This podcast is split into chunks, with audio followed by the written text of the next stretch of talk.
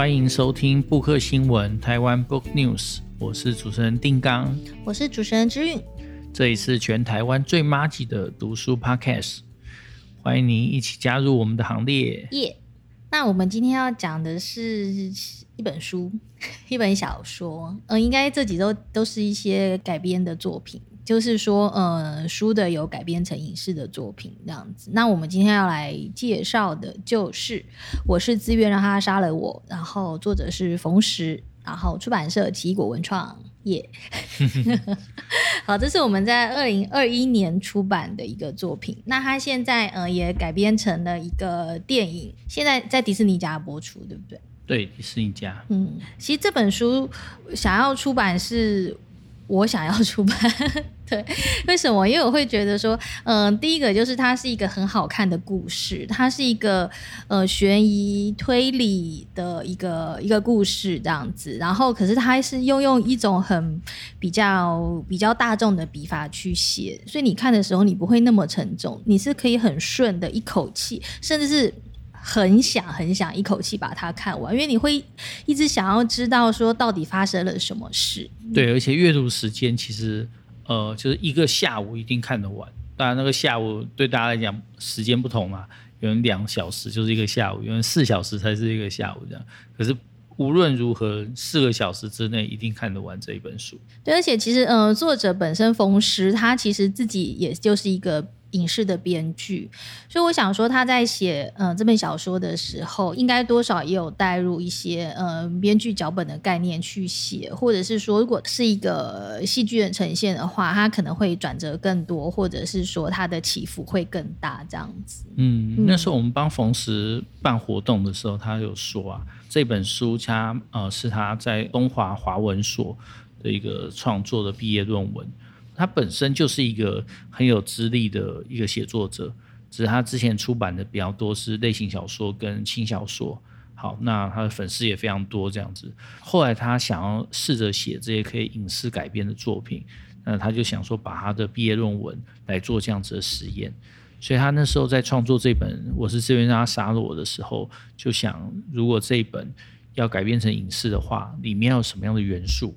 好，所以他把这些元素当成是一定要写进去的东西啊。同时在设计这些场景的时候，还要考虑到，呃，如果影视团队翻拍的话，是不是一个好拍的文本，还是是一个要花很多钱的一个文本？所以这些他都考虑进去了，这样子。那所以最后出来的这个成书，我们会觉得它除了是一个很好看、很容易阅读的小说之外，你也可以从里面读到，就是你今天要做改编的话，哪一些东西是有市场性的？对，这些是很有趣的。那如果我说的话，我会发现到在这里面其实有几个元素。那第一个元素是有一个杀人事件，好，再就是。里面有一个办案的警察，好，在这个警察是有故事的，那他有一些他在警政体系里面的挣扎，那有一些他坚持的价值观，还有点像是冷硬派侦探的这种侦探的这种角色，好，就是不是一个很顺遂的人，是有点衰衰的，或者说甚至对大家来讲是一个失败者，好，虽然是警察，可是一个失败者，那这样子的一个角色。他如何去面对这种每一个案件背后的这种复杂的人情世故跟人际网络，面对一些异常的，甚至一些甚至你可以说人性里面比较恐怖的部分，这个警察怎么去处理？这就是他的一个主要的一个呃设计。当然，他的案件本身也非常的离奇。对，什么状况下你会自愿让别人杀了你？会吗？有可能吗？不会，不会。所以你看，观看书迷就很就很奇妙吧？我是自愿让他杀了我，就想说，通常一个人想死的时候，就想就了不起去自杀嘛，对不对？那为什么会要自愿让别人杀了他？而且重点是对方还愿意杀了你这样子。对，而且是我是自愿让他杀了我。就这里面他的描述，这个句句子本身，他并没有。呃，呈现出这个我是一个自杀的语感。我觉得他没有想要自杀，他只是自愿让别人杀了他。我说为什么？被威胁吗？被威胁。有可能被威胁说：“嗯、喂，你要自愿让我杀了你。”好，有点难吼。嗯嗯，你说死的人被威胁吗？对，死的人被威胁。威胁说，那就不是自愿啊。哎、欸，对吼，有被威胁就不是自愿。威胁就不是自愿啊。嗯，对啊，所以他是自愿，而且自愿这边感觉是个关键字。这里面你就会想到，嗯，好像有很多种可能。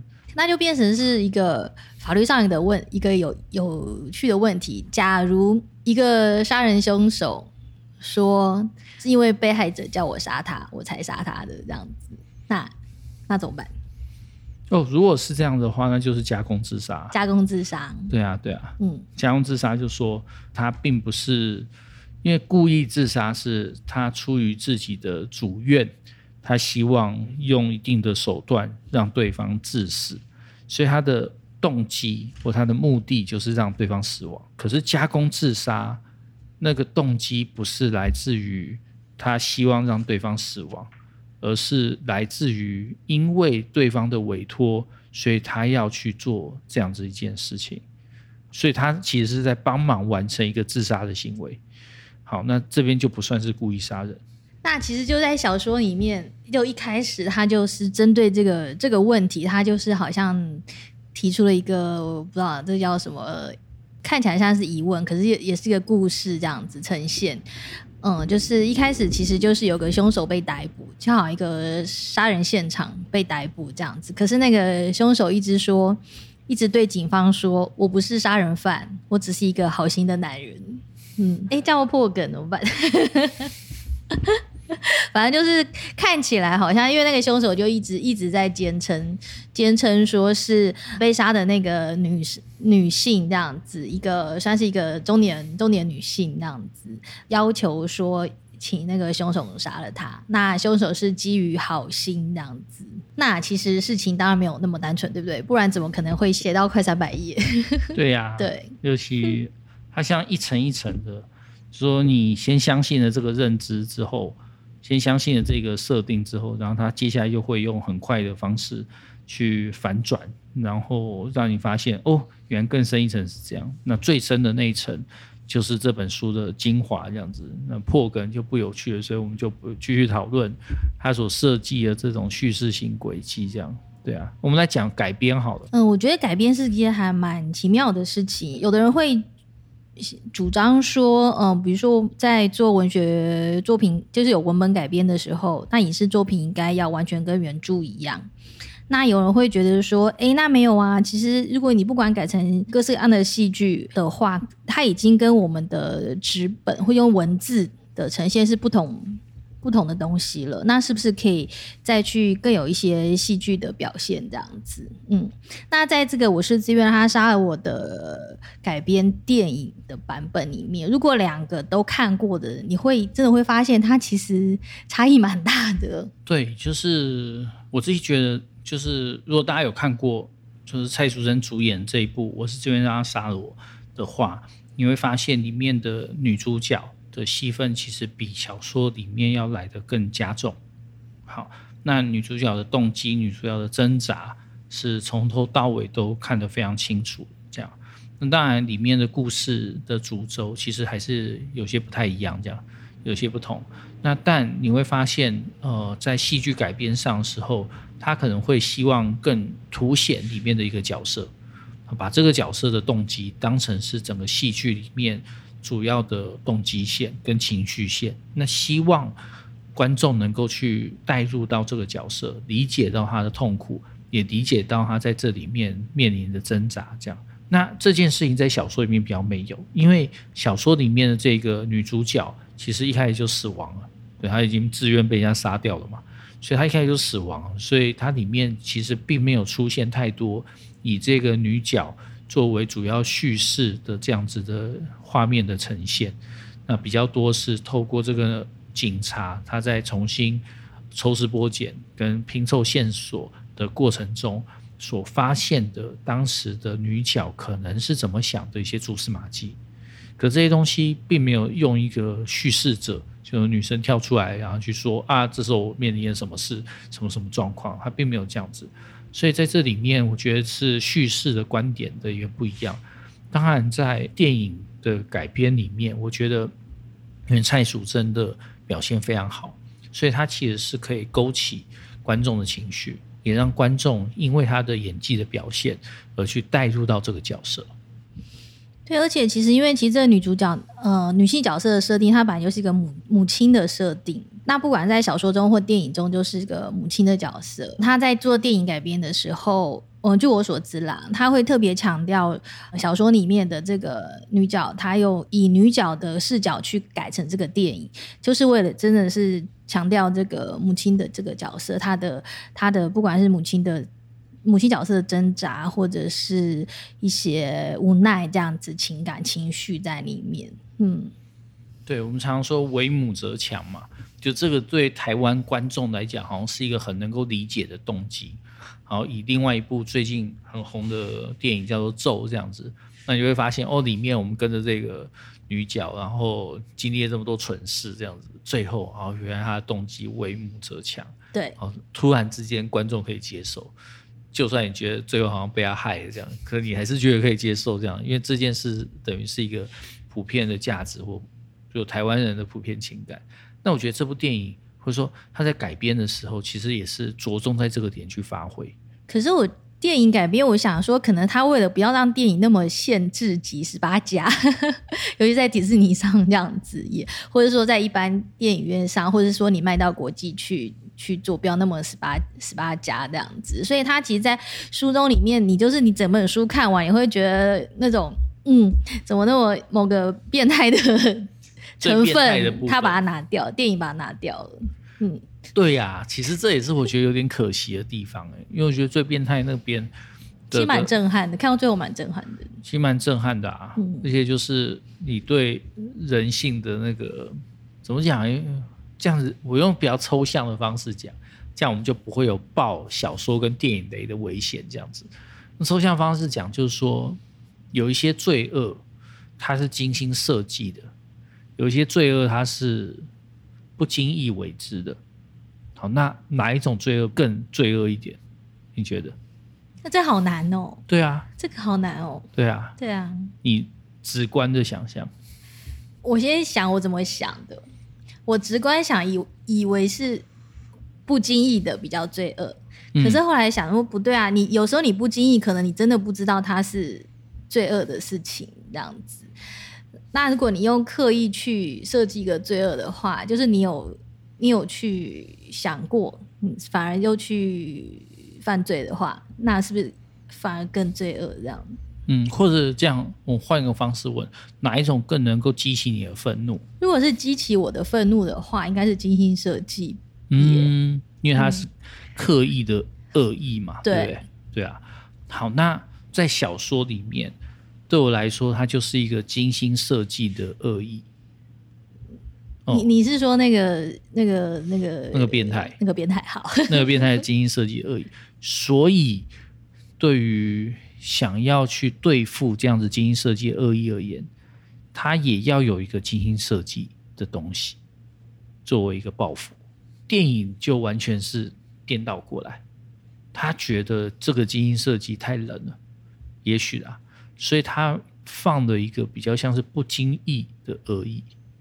那不经意的恶意对应的当然就是一个这个女角。她的一个情绪上的一个崩溃，或者说一个情绪上更更放的一个表现，他没有那么的拘谨，没有那么的自我克制，没有那么的在精心设计跟巧用心心计，反而你会看到，就说啊，为母则强。当一个母亲遇到这种事的时候，她该怎么办？她她就崩溃啊，她还能怎么办？然后你会面临是这种，就是不经意的，或是一个自然流露的，或是。爆炸的这样子的一个情感崩溃，这样子，所以我觉得那两个主要的调性，就是让小说跟电影完全不一样。可这，是不是也可以看到说，我们用文字，可能同一个文本，或是同一个基础，然后我们用个文字呈现，或是跟我们用影音呈现，它其实是可以可以走两个不同的方向，就算是它是同在同一个基础上面这样。我我这样说好了，我觉得推理小说要去呈现一个精心设计的轨迹是比较容易的。好，可是电影或戏剧，它要把一个精心设计的东西拍的让观众可以从头到尾投入，其实很困难。当然有一些它可能不见得是推理电影，它可能就是就只是一个悬疑这样子，就里面有一个主要的梗或者是主要的一个谜团。这谜团，然后希望观众能够顺着电影，然后慢慢的去发现它的真相，然后也做一些翻转。那有一些我觉得就拍的很棒，就是你在每一个点，你都会觉得说，哇，那个情绪很对，我也跟着这样去想，就发现哇，原来是这样骗我这样之类的。可是这件事情要嗯掌握的好，其实很不容易。像我就觉得说，《夏女的诱惑》。这部韩国电影，韩国电影对、嗯、这部这部它的悬疑的部分、谜团的部分就处理的非常好，这样子，从头到尾的情绪其实是跟着的。那突然之间你没有预料到的地方，它让你发现啊，原来事实是这样，不是想象中的那个感觉。所以我觉得反而一个情绪装很满，然后从头到尾你都可以理解他为什么处于这样情绪的戏剧表现。对于台湾电影来讲是比较好拍的，也有可能就是我们习习惯或以前就是这种好像比较比较受受欢迎这样。对，当然我也希望能看到就是反过来的这种状况啦。对啊，可反过来状况有时候就会在，比如说《血观音》，《血观音》里面其实也有一个轨迹这样，可那个轨迹他就用一个香港人的角色作为代表。那里面还有很多对话，就说啊，你们台湾在搞的这些有的没有的这种算计，那比得上我们的香港人？我们香港人可会斗了，这样子套到一个刻板印象。那这就是一个我觉得很诡异的地方，就大家到底是觉得台湾人到底有多单纯的那种感觉，就在荧幕上的这种刻板印象，这也是一个奇怪的地方。好，那其实我觉得还很有趣的一点是说，里面因为我们是在二零二一年差不多年年初的时候上这本书，然后很有趣的是，刚好那一年的学测作文的题目就是如果我有一座冰箱，嗯，然后我们这本书里面有个很重要的一个物件，就是一个大冰箱。我有一个冰箱，要来干嘛？拿来藏尸体呀、啊。对 对，好，所以所以其实其实当年我看到那个学测作文的时候，我脑袋里面一直想说，我想我想来写一篇，如果我有作为冰箱的作文，然后我里面要写藏尸体这样子。嗯，对对对，好，没事，这就是因为刚好就是在我们这本书出的时候，刚好学测作文，嗯，那另类的置入性形象，是的。还好你没有写，真的吗？可是我觉得这有点后遗症呢。就看这本书之后的副副作用或后遗症。现在我看到那种大冰箱啊，或是这种卖场里面，或是那种餐厅里面那种，或是冰店那种大冰箱，我都想说，哎，这应该可以藏几个尸体。太恐怖了，太恐怖了吧？对啊，对。嗯、好吧，还好我们这边跟那个在要开的书店都没有空间放大冰箱这样。那我们今天要谈的也是这个文学作品的影视改编。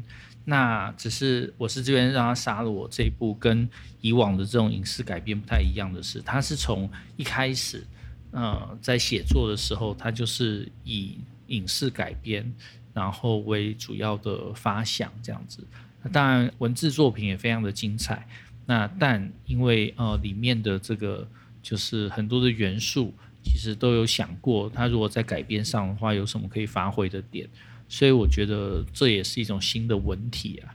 对，因为其实就我们的经验，就我们跟一些影视媒合的经验来说，其实他们会觉得有时候有一些文本真的很好这样子，然后也很有吸引力，但是很多影视会考虑到那个拍摄的成本。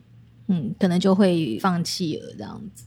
对啊，除了拍摄成本之外，有没有办法在两个小时内说好这个故事，也是很多人考虑的点。嗯，当然这边讲比较是电影这样。那如果电视的话，可能就是以漫画来讲的话，可能要单行本三本以上，它是比较容易呃翻拍成影集的这样。对啊，所以我们下礼拜其实要哎下礼拜吗？下下礼拜我们要跟大家讲，就是一个漫画改编成影视。然后非常成功的一个作品，就是《神之乡》这样。好，那其实呃，这本我是自愿让他杀了我，除了是一个悬疑推理剧之外，就是我们可以想象得到的悬疑悬疑推理，它可能有的的元素或铺陈之外，其实我觉得它里面有一个。还蛮哲学或人生思考的一个问题，嗯，就是说你你为了要守护你珍惜的或是你真爱的，你愿意付出什么样的代价？你会觉得要守护到付出代价吗？要守护一定要付出代价，对啊，就是如果你把代价想象成是成本的话，你要做任何事情都要付出成本。那守护如果是一个坚持，就是说啊，守护到守护到最最后嘛，要完成这个守护的效果。甚至就是，对啊，为了为了守护而，嗯，付出就是我们能够接受的代价这样子。可是如果我们要把一件事坚持到底的话，你就可以想象，付出代价一定是必然的，对啊。可是假设通常我们会想的是，你守护付出代价，你可能你守护的是一个好的良善的什么东西，然后你可能付出的是是自自我的代价这样子。那假如你守你守护的可能对你自己来讲是比较重要的，可是其他人看来它是一个很不好的，这样就我们简单来说它是不好的东西，然后你可能付出的代价就很就很微妙，嗯，就可能是对自己有影响，甚至是对别人有影响的这样子，嗯嗯，最珍爱的是个人主观的认定嘛，那可能社会没办法接受，比如说之前的那个新闻嘛，有人的。模型就是钢弹模型，然后被妻子太太拿去送人了，送给小屁孩这样子，他就觉得说啊不行，还要离婚。当然这很整个很像闹剧啊，很像写的这样子演出来的这样。可是你就会知道说，对于这种模型收藏家来讲，他觉得这个东西就是他真爱的。可对于他的不重视这件事的人，他就觉得说就只是一个玩具啊，隔壁小孩喜欢呢，就送给这个小孩也没关系，这样对啊。所以真爱本来就是很主观认定的。刚讲那个例子，它还是比较就是一般的，就说起码钢弹没有害这样子。对，可是如果他真爱的事情是一个，譬如说他独特的性癖呢？好，那这个性癖就牵涉到我们之前有看一个影集叫做《睡魔》。睡魔里面有一个协会叫做 Serious 协会，这样子。那那个协会是什么？是一个连续杀人魔。所以我们不要报这个美的，我们来报睡魔。管着他的报睡魔的脸，对，这样。连续杀人魔所组成的一个协会。那他们在这个协会里面，他们在干嘛？他们在彼此寻找认同。也就是说啊，我们做这个事情，我们因为这个喜好，我们因为这个性癖，所以我们没办法被社会所接受。那在这边，我们有各种我们在这个追求自己喜好东西的深爱中所面临的挣扎跟痛苦，跟一些技术困难，要如何在这个年会里面去获得解决？所以他们很多研讨会，还有很多这种心灵之商、互相加油打气的这种，就真的很像那种各种年会在进行的事情这样。那这我们要怎么看待？怎么看待？问你啊，有法律系。法律系那是法律上啊，法律上是当然是不 OK，对不对？法律上就是只只问这件事情有没有犯法，然后他违反的法益是什么，然后基于就是人性尊严跟基本权利，我们应该站在什么立场？大概就是问这些，他不会去问人性里面就是类似就是这一些呃连续杀人魔，他也觉得他需要所谓的社会支持。当然，这社会支持不是普世社会的支持，而是他们那个小社群的支持。那他们在努力的建构自己的社群，而这些都是我们以往所谓的正向字眼。可是他们把这些正向试验去拿来服务他们的这种很邪恶的性癖，那这件事要怎么办？哦，那就是这句话：守护最真爱的总是要付出代价。他们想要这样做，那他们就也是需要付出代价，合理啊。这件事合理，对。所以其实这也就是在整个小说里面，也常常在围绕这句话，或是围绕这句话提出很多疑问那样子。嗯，就像我们刚才可能有稍微提到的，就你那个你那个真爱的假设是一个，嗯，一般社会无法接受的东西，这样子。他有没有稍稍暴雷？好像有点爆，又没有爆太多，这样子。嗯好啦，我们就拿里面这个，嗯，我们刚刚都讲了为母则强嘛，所以这里面的这个妈妈你觉得他的付出的代价是合理的吗？因为他是一个癌末，就是剩半年的时间就要死亡的，可是他想要让别人先杀掉他，那让别人杀掉他这件事，当然最后知道跟复仇有关。就是假设，假设你只剩，你确定只可能只剩半年的性命了。然后你想要去做一件报复的事情、复仇的事情，可是会让你立即死亡，那你愿不愿意去去做这样子？对。对，如果花半年的时间，就是我付的代价就是这半年，然后可是我获得的东西就是可以带走。另外一个人，另外一个人，嗯，对，哇，哎，如果如果我是妈妈，我或者是我真的有那么多那个很。解不开的那个恨要去复仇，我觉得我会耶。嗯嗯，台下太激烈了吗？不会啊，嗯，不会啊，就所以所以就很微妙嘛。如果他是剩下的余命还很长，对啊，那他可能不会用这么激烈的手段。那他如果剩下的余命很短，付出这个手段也就没有那种代价感，就没有说啊他还付出了一个代价。所以我觉得就是设定的这个半年是一个很。棒的一个设定，嗯，才让大家会有所挣扎啊！我可以体会，我如果跟他一样的话，我也愿意付出这半年，或者说，哎，我挣扎之后觉得我不愿意，我想要就是就是好好好的过下过完我剩下的半年。所以这里面的这个这个代价感，我觉得这本小说其实设计的非常棒，这样，嗯，对啊。好，就是看完电影之后，其实觉得小说比较好看啊。没有啦，还是要鼓励大家小说跟电影都看啦。对，对不过可以先看小说。对对对对，就我自己的阅读品味来讲，我会觉得小说比较好看。嗯，可是我看电影，我获得不一样的满足，这样子就不不同的感觉，或不同的视角去看这个这个故事，这样子。对啊，嗯。好，那希望再有机会跟大家介绍更多的文学作品或漫画作品的改编影视的这样子的一个成功案例。好，那我们补课新闻就到这边啊，下周再见，拜拜，拜拜。